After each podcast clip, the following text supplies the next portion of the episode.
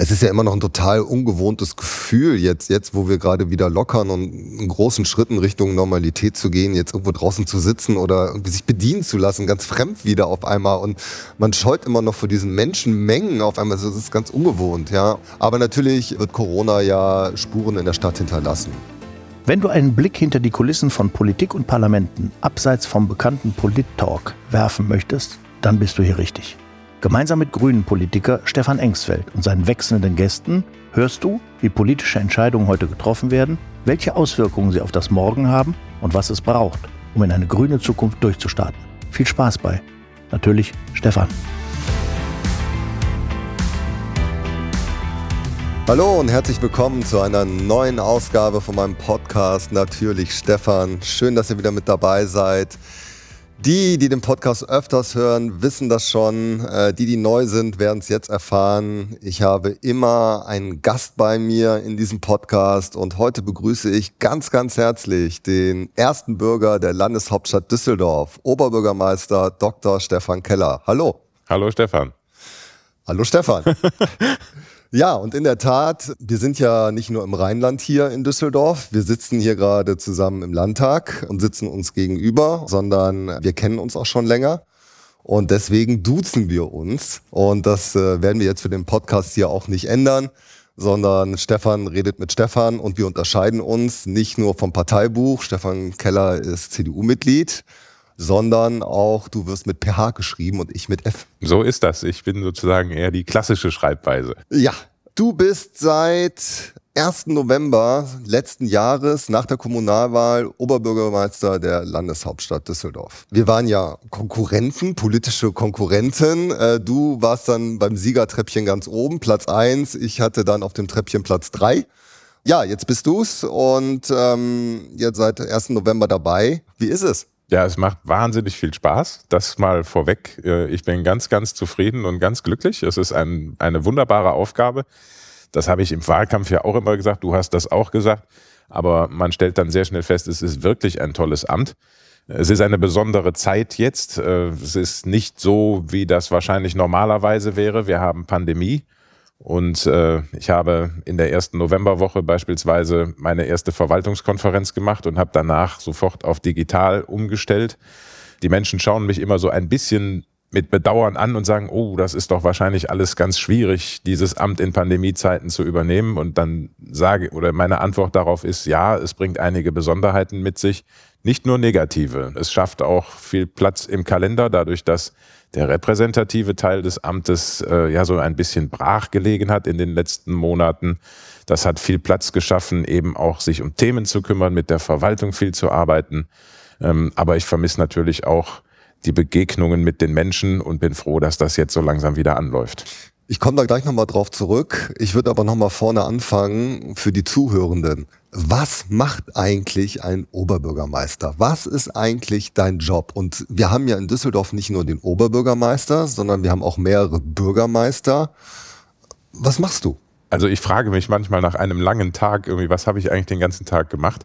Äh, das weil es wahnsinnig dicht und vielfältig ist, aber vielleicht mal so ganz formal betrachtet, der Oberbürgermeister hat ja zwei Funktionen. Er leitet die Verwaltung. Die Stadtverwaltung ist sozusagen Kopf dieser Behörde mit über 9000 Mitarbeitern hier in Düsseldorf. Das ist das eine.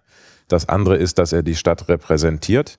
Ähm, also der oberste Repräsentant auch des Rates und der Stadt ist. Und ähm, in diesen beiden Funktionen äh, hat er jeweils eine, eine andere Stellvertretung. In dem Verwaltungsteil vertritt mich der Stadtdirektor und in dem repräsentativen Teil hat der Rat Bürgermeister gewählt aus seiner Mitte, ehrenamtliche Bürgermeister. Drei sind das in Düsseldorf, äh, die mich bei der Repräsentation unterstützen. Und das ist so die, das, das Aufgabenspektrum. Wie gesagt, das Management der Stadtverwaltung auf der einen Seite und die Vertretung und Repräsentation der Stadt auf der anderen Seite. Und damit ist man in einer turbulenten Stadt wie Düsseldorf ganz gut ausgelastet. Wie viel Macht hast du wirklich? Wie viel kannst du selber wirklich als Person, als Oberbürgermeister, wie viel Macht gibt dir das Amt? Dazu gibt es eine formale Antwort und eine, ja, praktisch politische.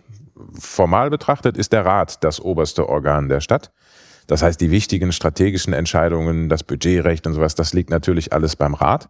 Und äh, da bin ich derjenige, der mit der Verwaltung im Rücken solche Entscheidungen vorbereitet und sie danach auszuführen hat. Praktisch ist es natürlich so, dass man im Alltag, ähm, man spricht vom laufenden Geschäft der Verwaltung, was ein relativ dehnbarer Begriff ist, man kann da schon sehr, sehr viel bewegen. Äh, man kann auch sehr viel entscheiden. Ich treffe durchaus jeden Tag auch weitreichende Entscheidungen.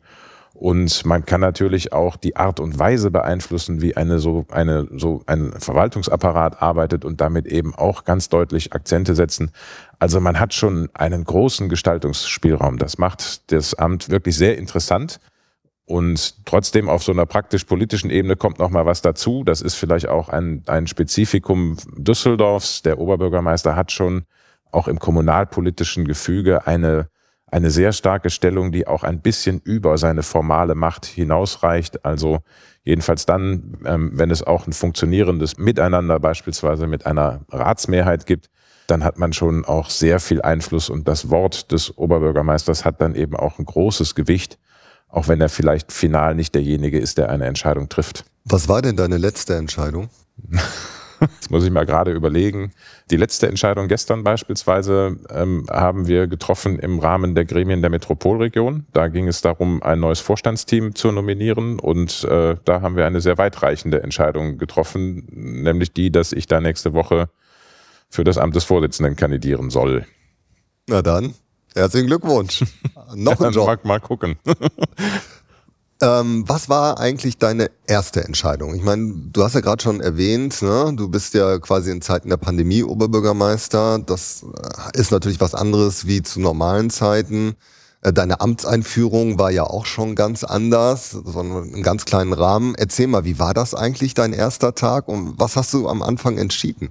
Also es war ein bisschen ein gleitender Übergang. Es gab ja, du weißt das, der, der zweite Wahlgang war am 27. September und der Amtsantritt am 1. November und der Oktober war dann eine Zeit des Übergangs. Und äh, mein Vorgänger Thomas Geisel hatte mir äh, bereits ein Büro zur Verfügung gestellt im Rathaus. Das war auch ein sehr fairer Übergang. An der Stelle sei das auch mal gesagt. Und ich bin dann im Prinzip im Oktober schon so sukzessive auch in das Amt ein bisschen hineingekommen, sodass der 1. November der war ja auch noch Feiertag, also der erste Arbeitstag war dann der zweite. Der war dann nicht so ein Sprung ins kalte Wasser.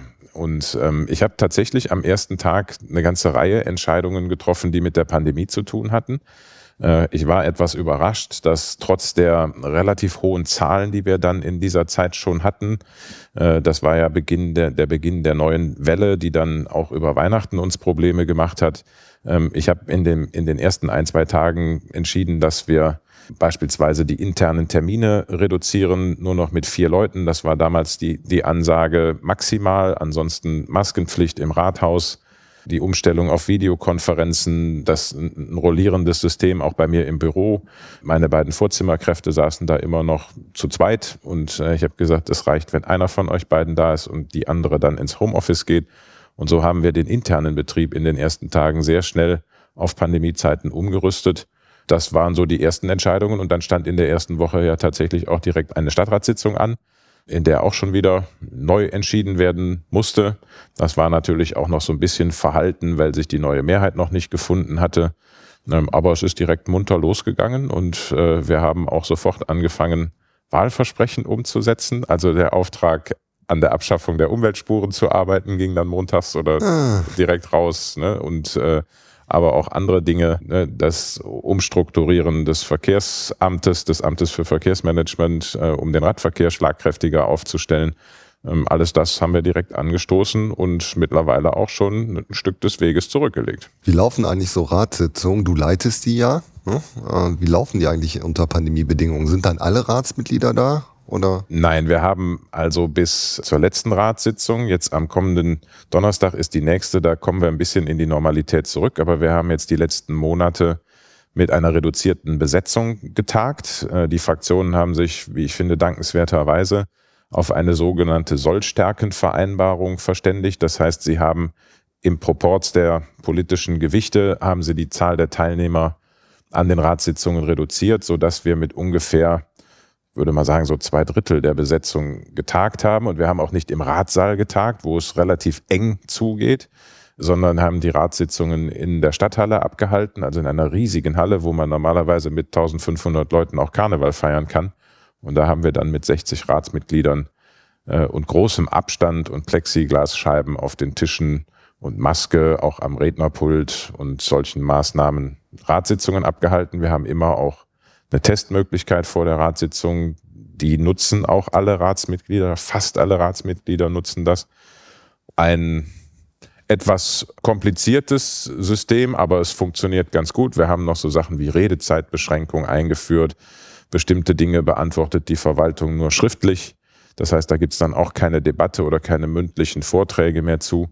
Ähm, wir haben aber auch verabredet in den letzten Wochen, weil die Zahlen ja jetzt wirklich deutlich gesunken sind. Wo ist Düsseldorf jetzt gerade? Wir sind jetzt bei einer Tagesinzidenz von 5, irgendwas. Deutlich unter 10. Ähm, also deutlich unter 10. Ähm, und äh, ab, am nächsten Donnerstag tagen wir zum ersten Mal wieder in voller Besetzung, zwar immer noch in der Stadthalle. Wir kehren nicht in den Plenarsaal des Rathauses zurück, das wollen wir erst im Herbst dann machen. Ähm, ja, aber so ein paar Restriktionen heben wir jetzt wieder auf. Das ist auch für das politische Geschäft und den demokratischen Diskurs ist das wirklich auch wichtig. Wie würdest du sagen, ist Düsseldorf eigentlich durch die Pandemie gekommen bis jetzt? Ich finde, wir sind sehr gut durch die Pandemie gekommen. Also ähm, das Management hat gut funktioniert nicht erst seitdem ich Oberbürgermeister bin, das will ich überhaupt nicht für mich in Anspruch nehmen. Wir haben eine für diese Zwecke wirklich hervorragend aufgestellte Verwaltung. Das Gesundheitsamt funktioniert. Die Berufsfeuerwehr hat einen wahnsinnigen Job gemacht in den letzten anderthalb Jahren. Und ähm, die Zahlen geben uns ja recht. Wir waren jetzt auch die letzten Monate immer deutlich unter den Durchschnittswerten. Wir waren zumindest im Kreis der Großstädte in Nordrhein-Westfalen immer vorne mit dabei und sind jetzt stabil unter 10. Das ist auch ein Ergebnis guter Arbeit. Es ist auch ein Ergebnis dessen, dass Düsseldorferinnen und Düsseldorfer sehr verantwortungsvoll mit der Situation umgegangen sind. Und ähm, wir kriegen unglaublich gute Rückmeldungen zur Arbeit des Impfzentrums. Ähm, da erreichen mich jeden Tag wirklich Dankesbriefe, dass das freundlich, effizient, keine Wartezeiten, dass es wirklich gut funktioniert. Wir haben äh, mittlerweile über 550.000 Impfungen gemacht dort. Äh, fast 230.000 Düsseldorferinnen und Düsseldorfer haben schon die Zweitimpfung erhalten.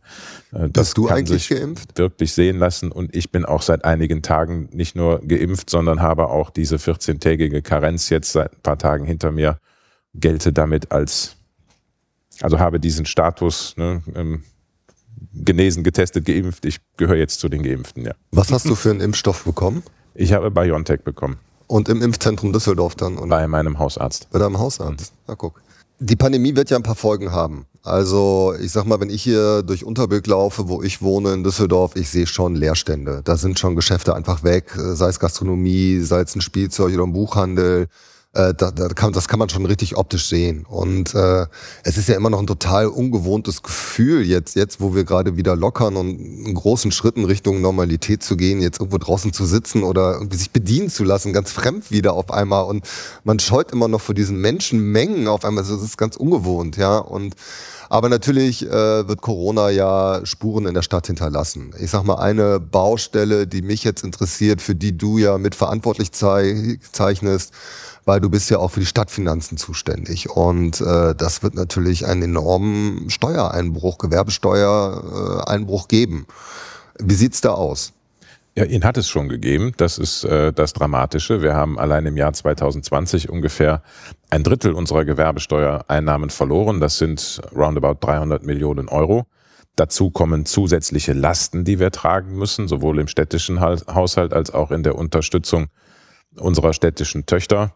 Ähm, die Rheinbahn hat dramatische Fahrgasteinbußen, weil natürlich viel weniger Menschen den ÖPNV nutzen, hat aber gleichbleibende Kosten. Unsere Messe kann keine äh, Messeveranstaltungen durchführen, hat aber auch einen Riesenapparat, der vorgehalten werden muss und den man nicht von jetzt auf gleich reduzieren kann. Und der Flughafen ist der auch ganz Flughafen teuer, oder? ist äh, eigentlich das größte Sorgenkind, weil der Flugverkehr dramatisch eingebrochen ist. Das war teilweise bis auf fünf, sechs, sieben Prozent des Jahres neun, äh, 2019 zurückgegangen.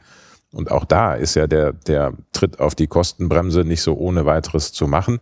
Wir haben auch eine Verantwortung für das Personal, das dort arbeitet. Und das sind schon riesige Herausforderungen, die auch finanzielles Engagement der Stadt bedeuten. Entweder, dass wir Geld dazugeben oder dass wir auf Ausschüttungen verzichten müssen, die sonst den städtischen Haushalt auch unterstützt haben. Und das macht sich schon bemerkbar. Die Landesregierung hat ja zum Glück geholfen mit, ich nenne das jetzt mal mit bilanziellen Gestaltungsspielräumen, also die sogenannte Bilanzierungshilfe, sorgt dafür, dass wir trotz dieser Einnahmeausfällen auf dem Papier unseren Haushalt ausgleichen können, aber trotzdem fehlt natürlich das Geld, das dahinter steht. Und wir müssen irgendwann das, was wir da jetzt quasi verbuchen, müssen wir irgendwann dann auch real dem Haushalt wieder zuführen. Und wie stopfen Und, wir die Löcher? Ähm, von daher, ja, also ist, äh, was die, die Bilanzierungshilfe kann im Jahr 2025 entweder durch einen einmaligen Griff in die allgemeine Rücklage äh, korrigiert werden oder sie kann dann, da muss man sich dann entscheiden als Kommune, auf, ich weiß den Zeitraum gerade nicht aus dem Kopf, aber auf ein oder zwei Jahrzehnte abgeschrieben werden. Bei uns, weil wir eine relativ üppig ausgestattete allgemeine Rücklage haben, bietet sich das wahrscheinlich an, dass wir das dann gegen die allgemeine Rücklage buchen. Aber letzten Endes machen wir im Moment etwas, was die Corona-Last in die Zukunft verschiebt. Und ähm, nur auch das habe ich auch vor der Wahl schon gesagt, wir werden gegen die Corona-Krise nicht ansparen können. Also jedenfalls können wir diese Ausfälle nicht durch Sparen kompensieren. Wir müssen sparen, das ist richtig. Die Kooperation aus CDU und Grünen hat ja entschieden oder sich vorgenommen, bis, zum, äh, bis zur nächsten Wahl den Haushalt strukturell wieder auszugleichen. Und das wird eine sehr, sehr ehrgeizige Nummer werden. Dafür müssen wir allein für den Haushalt 2020 ungefähr 100 Millionen Euro einsparen. Und wir müssen uns sehr deutlich angucken, was wir noch investieren können. Ich habe vor der Wahl immer gesagt, wir dürfen bei den Investitionen nicht nachlassen. Da stehe ich auch zu. Wir müssen investieren in Bildung, wir müssen investieren in Infrastruktur. Auch digitale Infrastruktur ist wichtig. Aber wir haben auch nicht den Spielraum, bei den Investitionen groß etwas draufzusatteln. Und wir müssen uns sehr ehrlich machen bei der Frage, was können wir schaffen? Die Kämmerin hat Anfang der Woche gesagt, wir leben ein bisschen über unsere Verhältnisse im Moment. Das ist so und das muss sich zumindest in der Mittelfristplanung wieder ändern. Wie gesagt, akut haben wir keine Chance, diese Ausfälle zu kompensieren durch Einsparungen. Ich habe die große Hoffnung und dafür gibt es auch erste Anzeichen, dass sich das Steueraufkommen relativ schnell erholen kann. Von daher ähm, ist diese Durststrecke vielleicht schon bald überwunden, aber es bleibt natürlich trotzdem eine Lücke, die wir irgendwann schließen müssen. Apropos Durststrecke. Jetzt eine Wahnsinnsbrücke. Durst bringt mich zu Bier, bringt mich zu Düsseldorf, bringt mich zur Altstadt und Corona. Wir haben ja eine Situation jetzt, wo auch die Lockerungen losgegangen sind, dass natürlich alle Leute raus wollen. Ja, dass natürlich alle wieder gesellig sein wollen. Und es gibt richtig Ärger in der Stadt. Äh, auf der Rheinuferpromenade ist zu voll, die Leute benehmen sich daneben, in der Altstadt. Äh, du hattest angeordnet auch ein Verweilverbot hatten wir auf der Rheinuferpromenade. Die hat es ja bis in die Heute-Show geschafft, muss man ja sagen. Was ist die Lage? Also die Lage in der Altstadt, in der Karlstadt am Rheinufer ist ausgesprochen schwierig. Nicht nur da, wir haben auch andere Hotspots, der Angermunder Baggersee, der Himmelgeister Rheinbogen, am, in, in Wersten am Brücker Bach, überall erleben wir Phänomene im öffentlichen Raum, die wir so noch nicht wahrgenommen haben vor Corona. Ich glaube aber, dass Corona nur eine Ursache dafür ist, dass gerade draußen in der Öffentlichkeit ein bisschen die Post abgeht, wenn ich das mal so sagen darf. Also, ja, auch. ja, das ist auch überhaupt nicht zu kritisieren. Also, dass, dass, dass die Menschen Nachholbedarf haben, dass sie raus wollen, das ist absolut nachvollziehbar. Ja. Das ist auch überhaupt nichts Schlimmes. Damit haben wir auch eigentlich kein Problem. Man muss in der Altstadt ja sehr deutlich differenzieren. Ähm, die Altstadt ist voll, jeden Abend, wenn schönes Wetter ist, auch an den Wochentagen, aber natürlich besonders am Wochenende. Das ist aber nicht schlimm. Die Leute sind überwiegend friedlich bis zu einem gewissen Zeitpunkt. Ne? Also so, aber das ist ein Phänomen, das wir aus der Altstadt schon seit Jahren kennen. Irgendwann nach Mitternacht gegen eins kippt ein bisschen die Stimmung, der Alkoholpegel steigt, die Aggression nimmt zu und dann geht's in der Altstadt auch zur Sache. Was wir als neues Phänomen haben, nicht erst seit gestern, aber im letzten Jahr war das auch schon zu sehen, ist ein Publikum an der Rheinuferpromenade, das mit der Altstadt eigentlich gar nicht viel zu tun hat. Das sind keine Leute, die erst in der Altstadt sind und dann an die Rheinuferpromenade kommen, sondern die kommen gezielt an die Rheinuferpromenade. Junge Menschen, man darf das auch sagen, weil das auch mit Händen zu sehen ist, viele junge Leute, überwiegend mit Migrationshintergrund, die kommen, um sich einfach dort aufzuhalten, um da zu feiern. Und da wird es zu einem sehr frühen Zeitpunkt schon sehr aggressiv. Das sind Gruppen von Jugendlichen, die einfach durchaus kommen, um ein bisschen Theater oder auch Randale zu machen. Die machen uns große Schwierigkeiten gerade. Die machen auch den Anwohnern große Schwierigkeiten. Da ist es laut, da kommt es zu unschönen Szenen in den Seitenstraßen. Und dem müssen wir irgendwie entgegentreten. Im Moment geht das oder kurzfristig geht das nur mit einer massiven Präsenz von Ordnungskräften und Polizei. Da versuchen wir gerade deutlich dagegen zu halten, weil viele Menschen das Gefühl haben, da wird ihnen gerade ein Stück Stadt weggenommen von einer bestimmten Bevölkerungsgruppe. Und das dürfen wir nicht tolerieren. Langfristig müssen wir sehr genau hinschauen, was sind die Ursachen dafür und wie man kann man vielleicht, da arbeiten wir gerade dran, wie kann man solche Flächen vielleicht auch wieder positiv belegen? Wie kann man das Publikum stärker durchmischen? Wie kann man dafür sorgen, dass die Flächen auch von ganz normalen Düsseldorferinnen und Düsseldorfern wieder in Anspruch genommen werden durch schöne Veranstaltungen, durch friedliche Feste, ne, ob es der Bücherbummel ist oder ein nächtliches Poolturnier oder Beachvolleyball oder was auch immer, dass wir da wieder ein bisschen anderes Leben reinbekommen als das reine Partypublikum, das dann, wie gesagt, irgendwann sehr, sehr aggressiv wird. Du bist ja ein bisschen unter Druck als CDU-Oberbürgermeister, oder? Du hast doch mehr Sicherheit versprochen. Ja, ich habe das versprochen. Ich habe auch im Wahlkampf das, das Wort der Null-Toleranz-Strategie in den Mund genommen und da stehe ich auch zu. Null-Toleranz heißt nicht, dass wir von einem Tag auf den anderen dafür sorgen können, dass es keine Wildpinkler gibt oder dass es irgendwie keine Lärmbeschwerden mehr gibt, aber wir haben das tatsächlich insofern auch umgesetzt, dass wir die Haltung verändert haben. Wir tolerieren diese Zustände nicht mehr und halten dagegen. Das ist der Unterschied auch zur Situation im letzten Jahr, als es der Stadtspitze mehr oder weniger egal gewesen ist, was da passiert. Und äh, wir halten jetzt wirklich nach Kräften dagegen. Ich habe aber allen gesagt, wir brauchen an der Stelle Hartnäckigkeit, Ausdauer und Ressourcen. Und Ressourcen kommen eben auch nicht von einem auf den anderen Tag. Wir bauen den Ordnungsdienst aus, wir stärken auch die Straßensozialarbeit, das ist auch wichtig.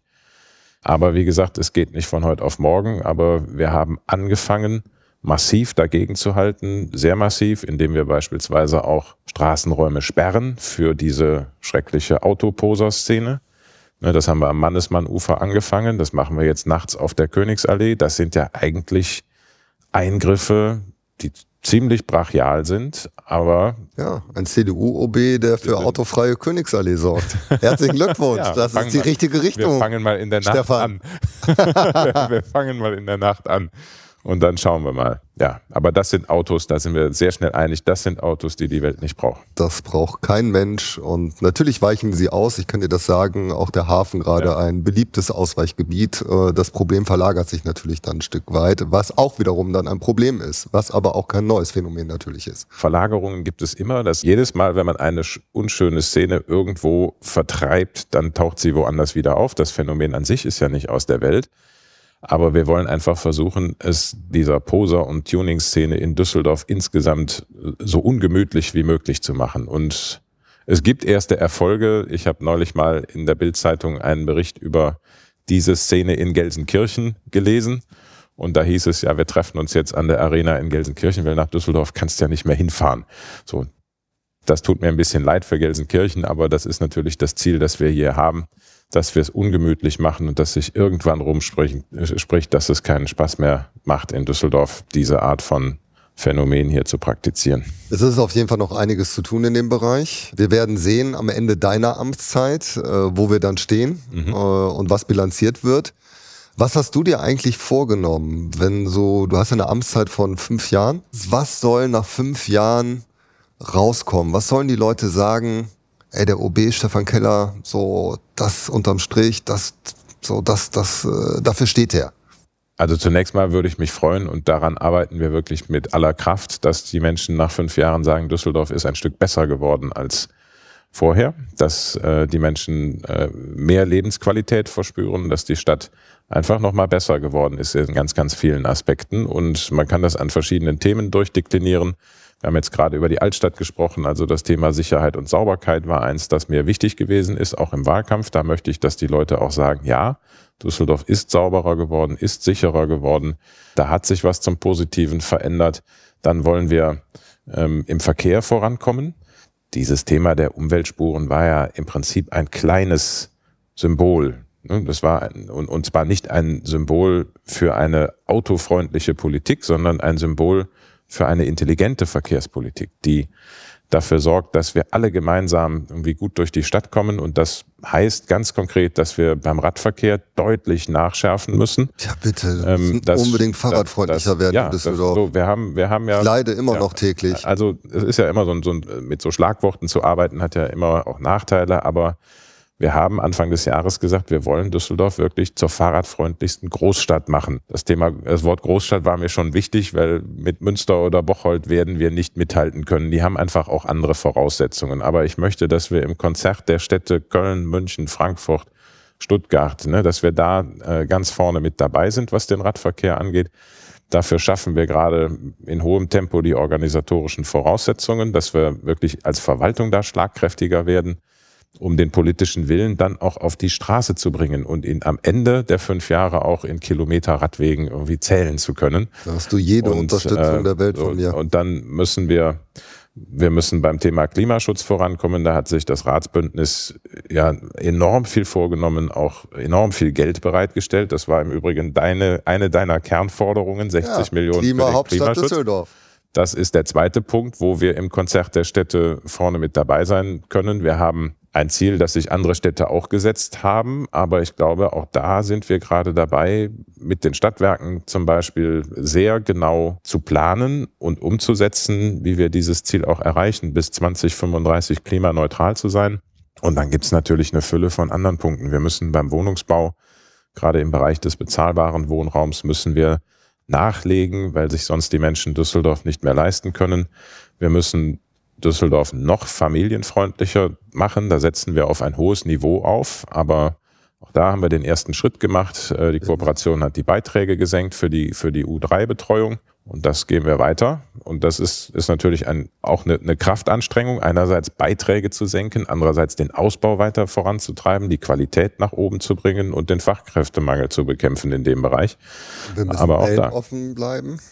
Da sind wir. Toleranz, ich, ein wichtiges Wort in Düsseldorf. Ich glaube, dass, äh, oder da gab es in den letzten Monaten genügend Gelegenheiten zu zeigen, dass wir hier auf dem richtigen Weg bleiben, sage ich ganz offen. Da hat auch die Vorgängerregierung, wie ich finde, die richtigen Akzente gesetzt und das setzen wir fort. Hat man beispielsweise beim Länderspiel gegen Ungarn gesehen, dass wir das äh, fortsetzen. Mir ist das wichtig, dass Düsseldorf eine Stadt bleibt, in der sich alle Menschen Wohlfühlen, in dem jeder so leben kann, wie er das gerne möchte. Und dass wir hier Toleranz, Weltoffenheit, Diversität, das sind Werte, für die ich stehe. Prima, da sind wir uns einig. So, jetzt weiß ich nicht, ob wir uns einig sind. Auf jeden Fall weiß ich, dass wir schon, die Zeit rast einfach, schon am Ende sind für diese Folge. Ganz zum Schluss. Wir sind ja mitten in der Europameisterschaft. ja? ja. Ein bisschen Fußballerherz hast du doch auch. Ja, klar. Deutschland steht jetzt im Achtelfinale gegen England. Das ist eigentlich schon fast ein vorweggenommenes Finale, ja, im Wembley-Stadion. Deutschland, England, wirklich der einer der Klassiker. Wer wird Europameister? Herr Dr. Keller. Ihr Tipp.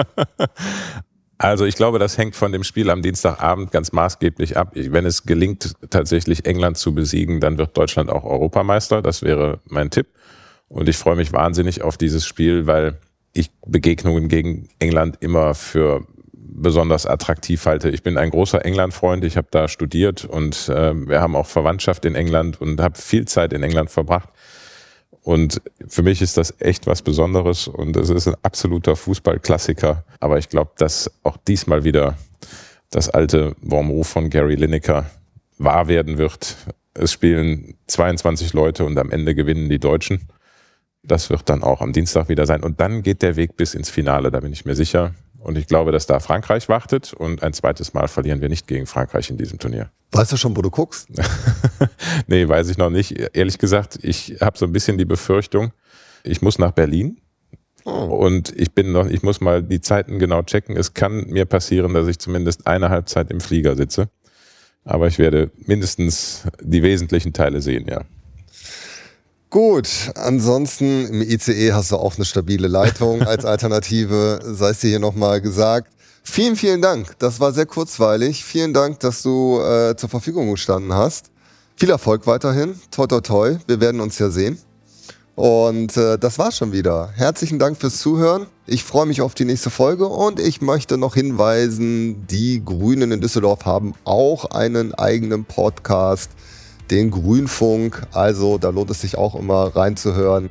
Macht es gut, toi toi toi, bis demnächst, ciao. Tschüss.